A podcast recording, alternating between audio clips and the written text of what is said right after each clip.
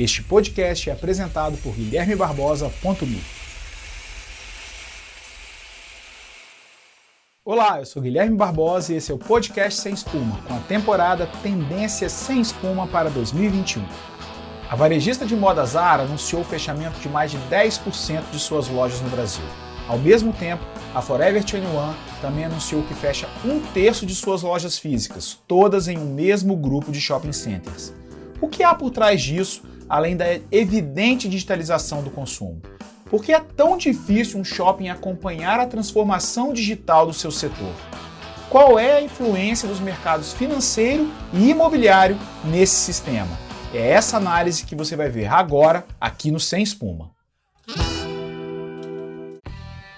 O movimento de compras online já vinha forte mesmo antes da pandemia e, claro, teve um impulso muito grande quando as pessoas se viram obrigadas a ficar em casa.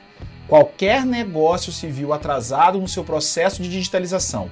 Mesmo que já tenham feito movimentos e investimentos, o cenário ainda é de grande ameaça. Mas é só isso que leva uma rede de lojas a tomar a drástica decisão de fechar um ponto de venda físico? Se fosse verdade, por que a Magazine Luiza está fazendo um movimento contrário? Em 2020, eles abriram cerca de 50 lojas físicas e tem planos para 2021 abrir uma no Espírito Santo. E o papel dos shopping centers nesse universo? Como estão sendo impactados e, principalmente, reagindo a esse movimento? O caso específico da Zara, que as 11 lojas fechadas são todas de uma mesma rede de shoppings, me trouxe uma perturbação. Até que ponto essas mudanças têm impacto para além da digitalização, da mudança do comportamento de consumo? Ou é só esse o impacto? Onde mais nesse enorme iceberg é possível ver como um problema sistêmico, uma cadeia de valor enorme que envolve, por exemplo, os sistemas imobiliário e financeiro. Há tempos que os shoppings vêm se transformando de centro de compras para centros de entretenimento, que oferecem conforto e principalmente segurança. E diante das nossas características regionais de temperatura e violência, é certamente um negócio com muita lenha para queimar ainda, embora, como todo negócio, vai precisar encarar a transformação. Sem espuma, o que há por trás de um shopping center como negócio? Um shopping center é um investimento imobiliário robusto, lastreado em sua maioria por um sistema de fundos de investimento imobiliário que tem como a garantia a perspectiva de receitas do shopping, que vai da locação de seus espaços para lojas, de percentual sobre a receita dos inquilinos, do estacionamento, eventos, entre outras fontes de receita. Um looping quase perfeito que funciona há muito tempo, mas a meu ver está pouco flexível à mudança de cultura de consumo e à realidade dos lojistas. É verdade que os próprios lojistas percebem que é preciso se manter nos shoppings como um ponto de contato e de experiência, um, numa estratégia multicanal, ou omnichannel para quem gosta de espuma, mas que, com a queda das receitas das lojas físicas, a própria relação comercial com o shopping precisa ser reconstruída. Já não faltam cases de lojas no exterior que mudaram seus modelos de negócio para uma estratégia de marca e experiência e mantém nos shoppings pontos de contato físicos, mas zero estoque. A pessoa chega, prova e, gostando, vai ao terminal digital ou da sua própria casa efetua a compra. Ou, em uma outra visão, a depender da quantidade de SKUs e de seu sistema de logística, a empresa pode optar por ter também como ponto de distribuição do online, estimulando a ida ao ponto físico para ver se consegue aumentar o ticket médio da venda. Percebe como o jogo mudou? que os shopping centers terão que rever as suas fontes de receita, uma vez que seu comissionamento sobre as vendas está mais que ameaçado? Que, como em qualquer negócio, a digitalização criou a mentalidade no consumidor da busca por cada vez mais valor por menor preço? E o que freia para ser parte dessa mudança no varejo? Primeiro, eu percebo um enorme viés cultural interno de quem faz a gestão dos shopping centers. A mudança o pensar no longo prazo e enfrentar isso como um problema sistêmico pode ameaçar o seu próprio emprego e quem está dentro não quer largar o osso.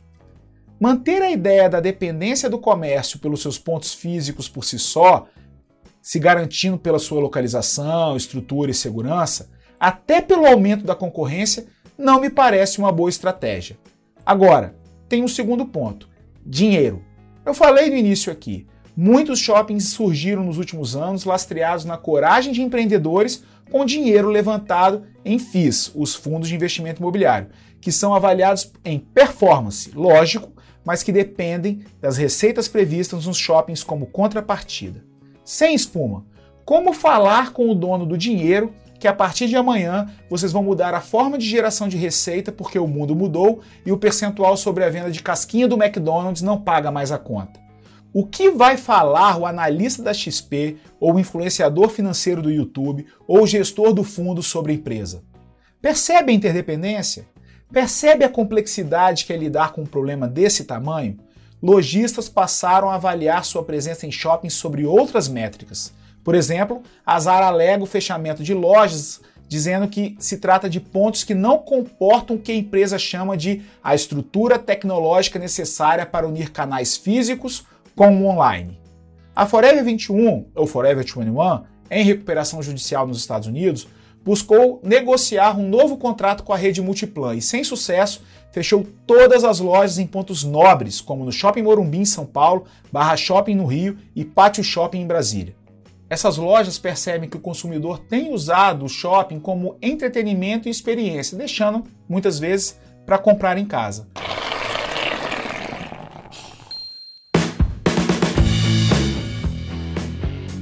A Magalu, por exemplo, está mais bem posicionada nesse universo, quer ampliar o seu foco e a percepção de sua proposta de valor, ser uma plataforma digital com pontos físicos e calor humano. Palavras deles. Mas não tem almoço grátis, já chega negociando de outra forma com os pontos de venda, sabendo exatamente a que serve e quanto é possível pagar para ter esse retorno. Abriu 50 lojas assim em 2020 e vem forte em 2021. Em resumo, existe um caminhão de dinheiro em fundos de investimento imobiliário lastreados em shoppings que precisam que esses sejam lucrativos, que deem retorno para remunerar o capital dos investidores e para manter o valor de mercado dessas empresas, em sua maioria listadas em bolsas, em viés de alta. Tá bom, Guilherme, e tem solução para esse problema? Minha visão é que para inovar, para gerir uma crise, para transformar qualquer negócio, é preciso primeiro fazer esse exercício qual é o tamanho e a profundidade do problema, qual a complexidade, qual o número de atores envolvidos e o que cada um está enfrentando que pode moldar o futuro do meu negócio. Feito isso, é hora de colocar todo mundo na mesa e construir os cenários possíveis de futuro dessa cadeia. É preciso pensar no fortalecimento da interrelação entre todos e fazer com que o modelo se renove de modo a que todos sejam contemplados, de um jeito ou de outro, em um caminho minimamente comum. Inovação isolada em casos como esse é colação de post-it. Aí você sabe, é espuma. Faça esse exercício. Qual é a sua cadeia de valor? Quais os cenários de futuro possíveis não apenas para o meu negócio, mas para todos os envolvidos? Certamente aparecerão dúvidas e muitas perguntas, mas é aí justamente que a inovação acontece. Ah, e qual a tendência sem espuma de 2021 para o universo do varejo e em especial para os shoppings? A minha aposta é: shoppings continuarão por muito tempo como fundamental para a cadeia, mas agora como ponte e não mais como fonte, e vai precisar se reinventar para atender a todos os membros dessa cadeia. Se inscreva no canal e compartilhe o conteúdo com a sua rede. Tem assunto aqui para a gente aprofundar nessa conversa, porque aqui falamos de negócios, marketing e inovação, sem espuma.